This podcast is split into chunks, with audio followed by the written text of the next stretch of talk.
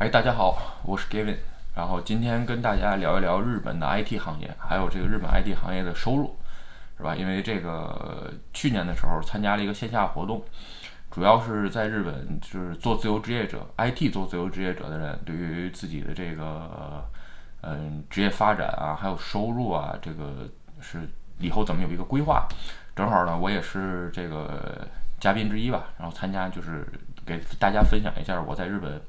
就是做这个自由职业者的这个这个经历，然后在这其实我在自由职业者之前啊，一直是在公司就职，所以呢，当时这个会结束之后，自由讨论的时候吧，就有一些呃国内刚过来的朋友啊，或者是在这边大学毕业正准备毕业吧，算是这些人，就说正在考虑是回国发展啊，或者是呃留在日本做这个 IT，然后刚过来的朋友呢，就是想知道。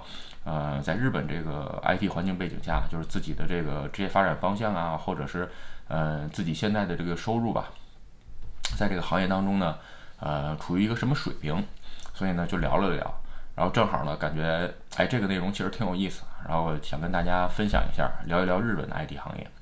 就说咱们说日本 IT 行业的时候啊，先说日本 IT 行业的这个背景，就日本 IT 行业的背景其实划分比较有意思。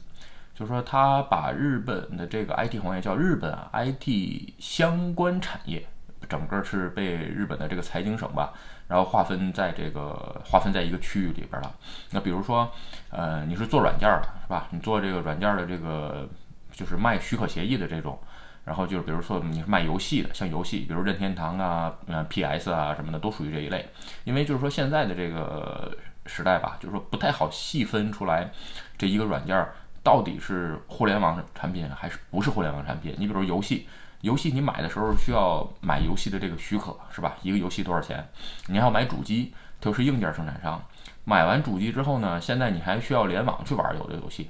你联网去玩的话，每个月还需要再交钱。所以这部分业务呢，其实不太好细分。所以呢，这个报告呢，就是大致分为就是这么就是三类。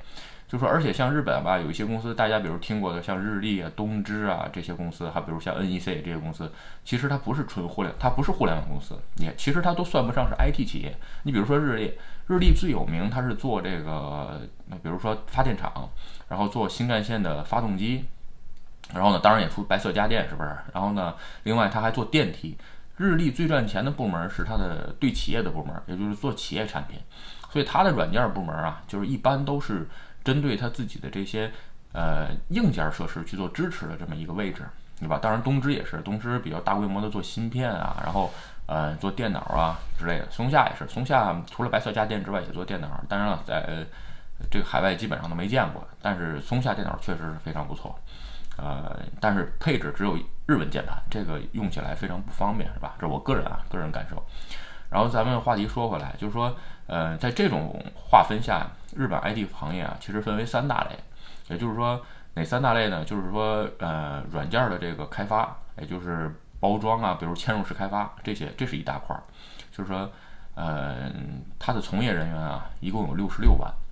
然后剩下呢，就是大概啊，这个数就是，这个是一份报告里边写到的，我看了看，那财经省的报告，二零一五年的报告。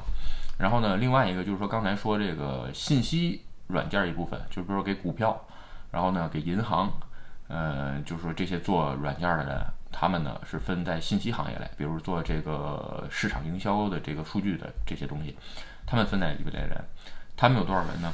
呃，他们大概有三十一万人，真正做纯互联网的只有五万人，其实就是说非常非常少，对吧？在日本，就是说相当于百分之五的比例。就是日本的这个 IT 相关从业人员一共有一百零二万，一百零二点五万吧。就是说一百多万人里边只有五万是做纯互联网的。就是说我最后一家就是说呃就职的公司吧，就是正社员在日本就职叫正社员，正社员就职的公司呢是一家纯互联网公司，它主要做的业务就是说呃购物网站，然后网游，就是这个手机游戏，然后还有这个博客等等这些业务。所以呢，就是在日本做纯的互联网业务公司其实非常非常少。然后再说这个日本的营业额，一年的这个 IT 相关产业的这个营业额啊，其实非常少，只有二十点九兆。这个其中啊，这个软件开发呀、嵌入式啊这些东西就占十二点九兆。然后至于这个股票啊、交易啊这部分占六点七兆，剩下的互联网的营业额有多少？呃，只有一点六兆。刚才说了，这个五万人的从业人员，一点六兆的这个一年的营业额，这就没概念是吧？咱们跟中国企业比一下，中中国就是 BAT 吧比较有名儿，这个字节跳动、阿里巴巴，然后还有腾讯是吧？咱们就说这个，先说阿里。呃，阿里二零一九年的时候，这个张勇就说了，这个阿里的员工突破了十万是吧？全日本二零一五年，当然了，差四年是吧？但是四年我觉得也不会从五万一下涨到六万，这不可能，因为是这个人口有限是吧？然后呢，二就是阿里有十万的从业人员，也就是说，一个阿里公司的从业人员就比你全日本互联网从业人员两倍，就相当于。然后再说营业额，刚才说了，日本一年的营业，二零一五年一年的营业额是一点六兆，二零一九年这个阿里的双十一一天的营业额，呃，应该是。呃，当时是四兆多吧，四兆一千亿，正好就是等于相当于两倍，对吧？你要刚才说了，这个这个五万的这个人是你的两倍，是吧？这个一天的营业额能干到呃四兆多，然后呢咱们再说这个，再跟腾讯比一下啊，腾讯其实呃跟腾讯有多少员工？呃，我查了一下。五万四千的人工，我五万四千名员工，对吧？跟日本的全国的 IT 从业人员差不多。IT 这个腾讯应该可以说大家比较就是就是是一家纯互联网公司，是吧？好像没有什么这个太多的这个这个其他的。然后然后就说啊，这个腾讯一年的营业额有多少？腾讯的一年二零一八年的营业额是三千一百二十七亿人民币。和日元的话，大概五兆两千亿，是吧？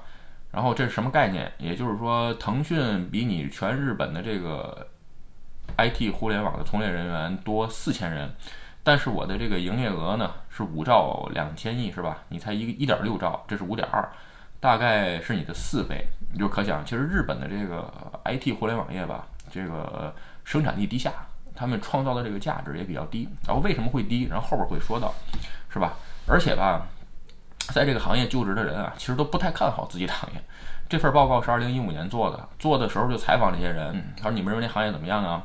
他们认为这个到二零二零年，也就是今年，今年是二零二零年，也就是说到今年的时候呢，哎，有可能受这个东京奥运会的影响吧，就是说发展还能算不错，成长能该大概能有这么个二点九左右，百分之三，我们能还能成还能再成长，就是业务的，然后包括投资也可以再成长，预算也可以再成长。然后，二零二零年之后到二零二五年就开始下降，呃，一下变成二百分之二点八。然后呢，再五年，百这个二零二五年到二零三零年的时候就变成百分之二点三。就是说自己都不看好自己的行业，在日本，就是为什么这样？咱们后边说，是吧？然后你说这个日日本的 IT 互联网，就是说跟中美这些吧，比这些强豪们比，有可能是差距很大，是不是？那咱们换一个，就是说。那跟日本那些呃传统行业吧，所谓的传统行业，其实也不能叫太，也不能叫传统行业。我认为这个定义其实不太准，是吧？比如跟日本的汽车，然后还有钢铁，还有这个电子元件。汽车这个日本的汽车业很强，是吧？日本的汽车业多少从业人员？八十万，对吧？比你 IT 的少二十万。营业额有多少？五十兆，对吧？刚才说了，这个你这个全部 IT 行 IT 相关产业一共才二十兆，我是五十兆。是这个人比你少，还是你的两倍，对吧？然后再说这个电子行业，就像刚才我说了，东芝啊，什么生产元器件啊，这种这种公司，他们有多少？跟你这个日本的这个 IT 从这个相关从业人员差不多，也是一百零二点五万，营业额有多少？三十七兆，是你的一点五倍多。刚才你是咱们 IT 的相关产业大概是二十兆，是吧？然后最后说钢铁，你说这个一说钢铁，大部分就是炼钢啊什么的，其实不是。日本的钢铁出口基本上都是这个高科技的钢铁出出口，对吧？你比如像原来这个像中国这个圆珠笔头，这个圆珠笔前面那头那个小珠不能自制的时候，基本上都是进口，它就出口这个东西。他们有多少？呃，先说先说这个营业额啊，十八兆，这个比你 IT 少一点，是吧？这个 IT 是二十兆，你是十八兆，但是人家的从业人员只有二十二万人，也就是说输出的东西大部分都是这个。附科技附加价值非常高的这个钢铁输出，就是说，在这儿不是为了这个鼓吹日本的其他行业有多强，我只是想说，日本的 IT 行业非常有特色的一个特点，就是一个简单一句话，就是说把一个呃知识密集型的产业做成了一个劳动密集型的产业，就是说我这个人，就是在这种情况下，日本的各大公司还说自己人不够用，就是说你已经比传统行业多这么多人，而且你创造的价值只有这么低。的情况下，你还一直在叫在在嚷我这人不够，人不够是吧？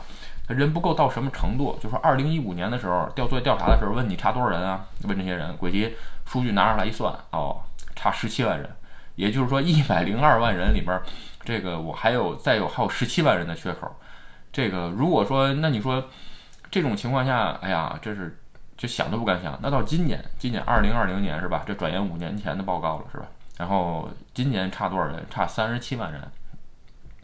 呃，到二零三零年，也就是十年后吧，差多少人？差八十万人。这种情况下，其实啊，这个事儿很简单，就是日本的 IT 行业生产力非常低下。这个低到什么程度？说如果生产力能提高百分之三的情况下，就是说这二零二零年，也就是今年，刚才说了，二零二原本差三十七万人，现在多少？它只差十九万人。到二零三零年的时候，本来说差八十万的人，对吧？它只需要再增加二十万就够了。就说，日本现在总说这个人才不足、人才不足的这个问题吧。其实你现，其实我认为日本 IT 行业的首要问题不是说人才不足，是你要提高你自己的生自己的生产力。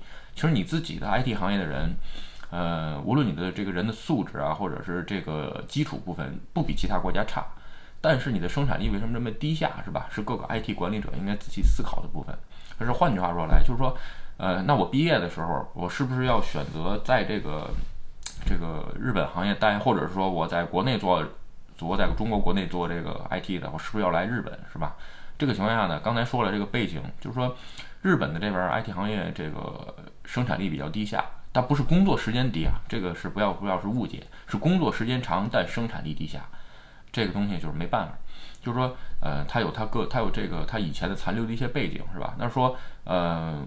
我毕业了，刚我是不是要留在日本发展，或者是我在国内毕业了，我是不是要来日本发展？这个东西啊，呃，每个人都是不一样，是吧？呃，我认为日本的大环境，这个 IT 的环境还算不错，而且呢，就是说它的这个不会，比如说轻易把员工辞退啊，这种情况下都算好的。所以这种情况下呢，就是说给你一个缓冲的时间，如果你想循序渐进的一点儿一点儿的发展自己的这个职业生涯，是吧？这个日本是一个不错的选择。当然了，如果说我想见识一下这个世界上，比如说最先最先进的这个呃 IT 技术啊，我认为还是美国的硅谷，或者是留在中国，或者去中国都比较好，是吧？然后再说，刚才说了这个，嗯，日本的 IT 从业人员啊，其实还有一个就算是挺呃算是问题吧，就是年轻人不太感兴趣。就是你问二十多岁的人。嗯，刚嗯，这个我刚才说的这个这个东西是只是一些国内的朋友或者在这边的中国的朋友咨询我是吧？然后说日本的年轻人二十多岁的时候，你问他啊，你以后想在 IT 就业就职吗？或者你觉得这个行业怎么样？只有非常非常少数的人才认为他就是才感觉哎，我要去 IT 就职，这是跟美国跟印度是差很多很多的，对吧？大概是也就是个百分之三的人觉得 IT 行业不错，真正想在 IT 行业就职的人只有百分之七八，非常非常少。所以说这个行业本身，呃，在日本不是特别人，就是说人气相对来讲，如果说你要想在日本的 IT 行业，如果你是日本大学毕业，就说你的日语非常好的情况下，你想在日本 IT 行业就职，呃，我认为相对容易。就是说，如果你是从国内过来，是吧？这个你想在这边再发展一下，那这种情况下呢，还有一个办法就是学好日语。因为我认为中国企业如果在东南亚试水成功的话，它一定会来日本。包括现在很多，比如抖音啊，包括这个腾讯啊，其实在这边都有分公司，对吧？然后再往后说，咱们说这个行业的收入啊，就是大家都比较关心，我来日本到底这个，比如我在日本到底 IT 行业能赚多少钱？咱们先说，先先说，先说这个行业平均水平，就是日本的这个 IT 行业的收入的平均水平啊，咱们只是说，呃，用中国、呃，美国。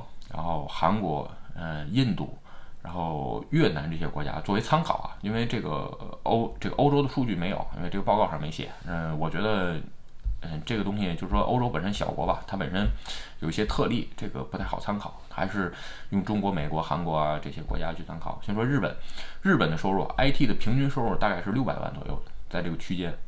然后呢，嗯，它这个收入，日本、美国是日本的两倍，就是说大概是一千两百多万。然后呢，呃，印度。再说印度，印度啊，比这美比这个日本啊略低一点，可以到五百八十万左右。韩国呢，跟美跟韩国比印度稍微低一点，有百有五百五十万，这就是算比较有特例的。当然了，这里边再说这个收入，收入你说这个收入你满意不满意？这个满意不满意啊，是相对比较的，并不是说，嗯，你在这个行业，你如果你是这个行业收入靠上的，当然你满意是吧？咱们相对比较，先说美国跟印度这两个公司。这两个公这两个国家的从业者，就是说对自己的这个收入和这自己的行业现状非常非常满意。为什么？因为它是其他行业收入的九倍到十倍，对吧？这我当然爽啊！同样上这个一个月的班，每天上这么长时间，是不是？就算是加班，你给我这收入九倍到十倍，是吧？马云都说过，员工辞职不外乎两个原因：要不钱不爽，要不心情不爽。这钱都爽了，是不是？这心情肯定爽。然后再说这个。第二梯队里边，就说刚才说完最爽的这个是吧？再说这第二梯队里边，第二梯队里边一般就是什么越南啊、印度尼西亚、泰国，包括中国。就是说，呃，我虽然加班有可能有一些，或者是劳动强度大一些，但是我明显会比其他的行业收入要高。但是呢，有可能，呃，不会像美国、印度一差差九倍、十倍，但是差个两三倍也是很正常，对吧？再说最不满的就是韩国跟日本。他为什么最最不满的是韩国是日本？因为你跟其他行业的收入差不多。你说我 IT 行业特别高，IT 行业你收入再高，这个在日本的这种情况下，其实你绝对不会差两倍以上。嗯，有可能你能差，如果你能差个一点五倍就已经相当不错了，不会差出两，基本上很难差出两倍以上。当然了，你说你要非说，哎呀，我这个水平高非常厉害，我只能说大牛哪儿都有，哪儿都有牛人，对不对？你真是。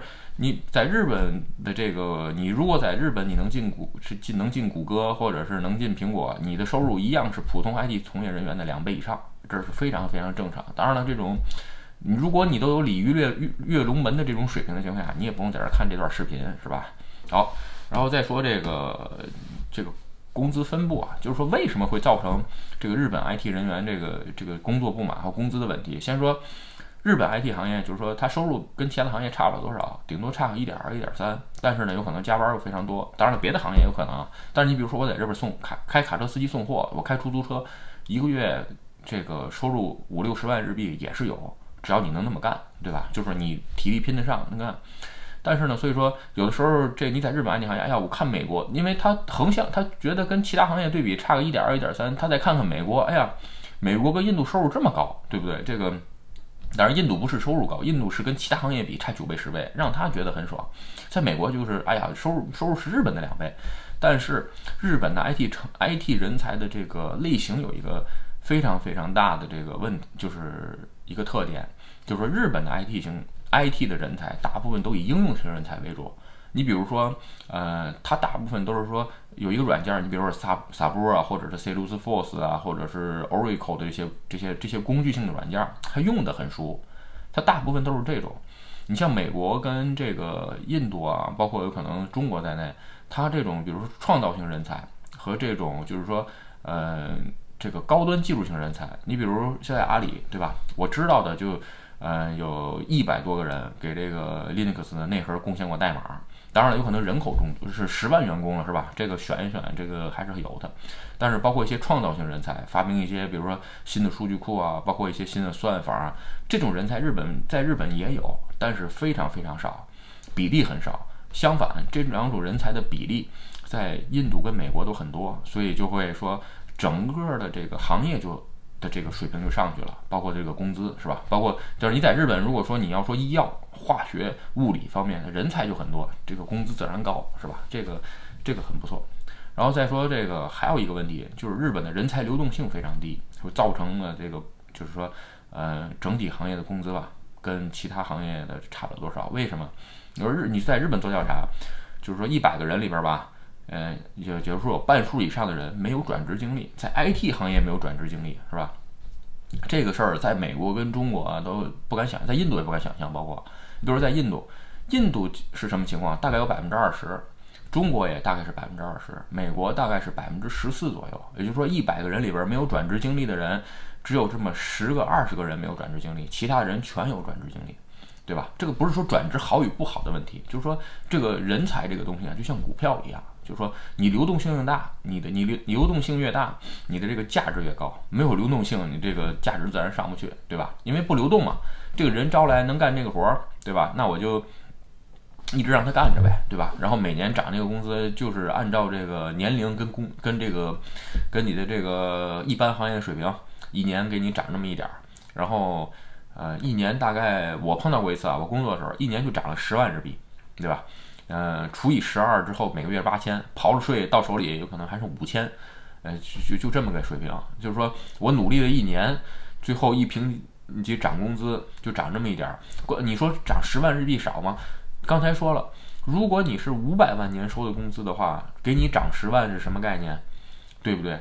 就是说五十分之一。你说你努力一年，你涨工资涨五十分之一，这个东西百分之二，哎呀，工资连百分之十都涨不了。这种情况下，就是说，这个造成了日本的这个 IT 的这些老板啊，也是，嗯，算是他们本身自己也没有竞争欲，就是说，哎，这个人才啊走了就走了吧，那我再招一个来就好了，对吧？因为差不多的价钱，因为不会说这个人才竞争很激烈，造成大大家去相互加价。当然了，这两年有所改善，但是背景是这样。然后另外一个。其实吧，刚才说的是外因是吧？其实内因也有，就是说内因是什么？就是日本的这个地方，它本身就是说，呃，正社员不能轻易被辞退，对吧？人家有它历史影响。但是我认为这个劳动法呢，呃，在不久的将来会改，应该会改。因为不改的话，就是说本身，呃，你一般的你会对就职的人有一个好的环境，但是你会让你国内所有的企业在失去国际竞争力。这是对一个国家和一个企业的这个文化，就是整个企业的这个氛围没有什么好的发展，是吧？然后日本的这个哎这个人员啊，他们的学习一般就是到大学截止，进入公司之后，就是除了业务之外的东西，基本上不会再学习。你比如说我说的这个学习，不是说你业务之内的学习，你比如说我是做 IT 的，我就是看看 IT 的书什么的，这不叫学习。就是说我是做 IT 的，比如说我呃练习一下演讲，学习一下英语。然后或者看一些行业，看一些其他行业的市场报告，你比如餐饮业，对吧？你其实你比如像现在，为什么说你说我做 IT 的，我看餐饮业干什么？这个看饮食业干什么？对不对？其实这不对。你比如说现在瑞幸咖啡，包括这个当时的百团大战，这个送外卖，其实它都是跨行业的，对吧？发现了更多更多的商机。就是说日本现在的这个从业人员，他对这些都不关心。就说我根本就不需要学习，我业务上的是东西，我大概学一下，我把我这摊业务做好，我也不想转职，我就在这做，一直做到这个公司不行，所以它本身就失去了竞争力，对吧？另外，刚才就说回来了，如果说，嗯，你认为你自己这个学习能力很强，而且你这个自己竞争这个也有一定的竞争力，是吧？这个其实，呃。换句话说，无论你是在哪个地方，无论你是在国内还是在美国或者是在日本，当然你有能力，就是你可以去的情况下啊，我认为你都会有竞争力。不可能说，呃，哎呀，我在这个国内不行，我来日本试试吧。这个基本上不会改变什么，因为这是你自身的能力的问题，是吧？然后，嗯，另外一个就是说，还有一点就是说，这个对于工作的不满的程度的评价，为什么不满？就是在这个问卷调查当中吧，就说。很大一部分原因就是，呃，这个上司对我的工作呀，他不能有个正确的评价。为什么？在日本其实有个这样的特点啊，你的上司有可能完全不懂技术。这个东西，因为我已经很久没在国内工作过了，就是你上司不懂技术这个事儿，就是很难想象。就是我原来，嗯，就职在日本就职第二家公司吧，就是我的上司就是完全不懂技术，就一丁点儿技术都不懂，就是一丁点儿技术都不懂情况下，他怎么办？他他他怎么评价你的工作呀？就是说。就是涨工资的时候，或者是给你的这个奖金的时候，他没法给你评价，他就看你平常加班不加班。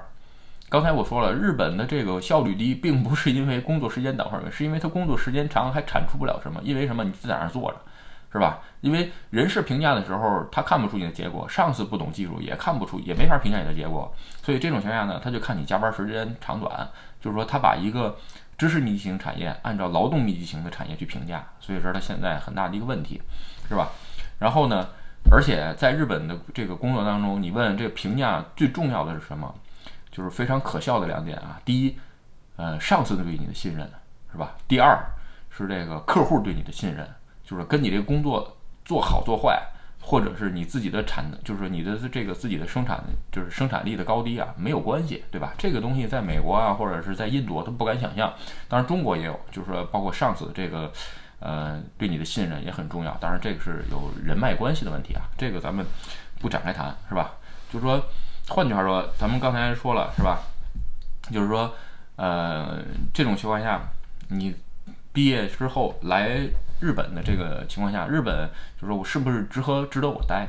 而且比如说我不是做 IT 的，是吧？我我不是学这个理科的，我也不是学互联网的。这个我在日本这个就职怎么样？日本采用的时候吧，日本的这个大学毕业生招人的时候，还有一个非常有趣的地方，就是它全部都是叫综合制采用，是吧？就是说，呃，我先大批招，招完之后，公司花三个月到半年的时间去培训，培训完了之后，哎，把你们。再安排你们干什么？就是你进公司之前，你不知道你是干什么，这个有可能放在国内啊，或者是放在美国都不敢想象。就是说，本身为什么它的产业产这个产值低下？有的大学有的毕业生，他大四的时候为了写论文，第一次摸电脑，然后进公司培训三个月到六个月之后，他就开始编程。你说他写出来那东西，这个嗯。怎么样呢？对吧？这个当然了，也有天才，这个咱们不否认啊，是吧？但是呢，呃，毕竟是少数，所以这种情况下就造成了他这个很多很多人不满。有可能他就是他不不，他的性格不适合做这个 IT 行业，但是他被综合采用了。采用完之后呢，哎，培训一段，比如说你进来之后，哎。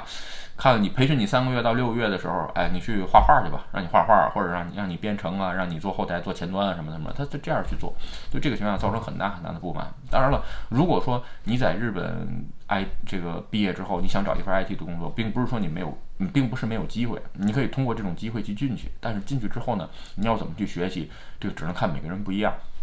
好，咱们现在再再说回来刚才们的收入问题啊，说的更具体一点，在日本三十岁左右的时候，IT 相关产业平均工资五百二十六万，是吧？如果说你现在三十多岁，然后呢，呃，你超你超出了这个平均值，为你鼓掌，这个上进的好青年，是吧？当然，如果你还没到这个平均值，这个你需要努力。再一个就是说，呃，日本二十多岁。刚毕就是大学刚毕业的时候吧，工资大家都比较平均，一般情况下都是呃二二十多万一个月吧，对吧？但是在一些互联网公司涨幅比较大，一般的情况下，新卒第一年呃工资涨幅在五十万到六十万左右，第二次涨幅的时候可以达到八十万到九十万，就是只是我只是说少部分互联网公司啊，稍而且稍微好的，对吧？所以这种情况下呢，呃，给你一个参考。就是说，当然了，这个前提是你日语要在能交流的情况下。如果说我这个啊，我这日语都不行的情况下，这种情况下在日本也不是没有工作。在日本的话，可以做这个所谓的派遣或者是业务委托的工作。这种情况下呢，呃，就是所谓国内所谓的外包吧，也并不是学不到东西，但是呢，呃，相对枯燥一些。如果说，嗯，你你可以通过这种方式呢，去接触更多更多的信息，可以也可以自己有更多的学习时间，对吧？至于这个。怎么去理解这个行业是不是值得来呢？还是最后每个人的判断？这个也有人上回去参加线下活动时候问我，这个那你的收入是怎么样的，是吧？这个呃，在这儿留个梗吧，算是这个。如果订阅数过一千，那我就说一下我来日本之后我就职经历当中我的工资的变，我的收入的变迁，好吧？这个如果你喜欢这个我分享的东西，欢迎订阅和点赞。好这期分享呢，就跟大家到这儿，好，拜拜。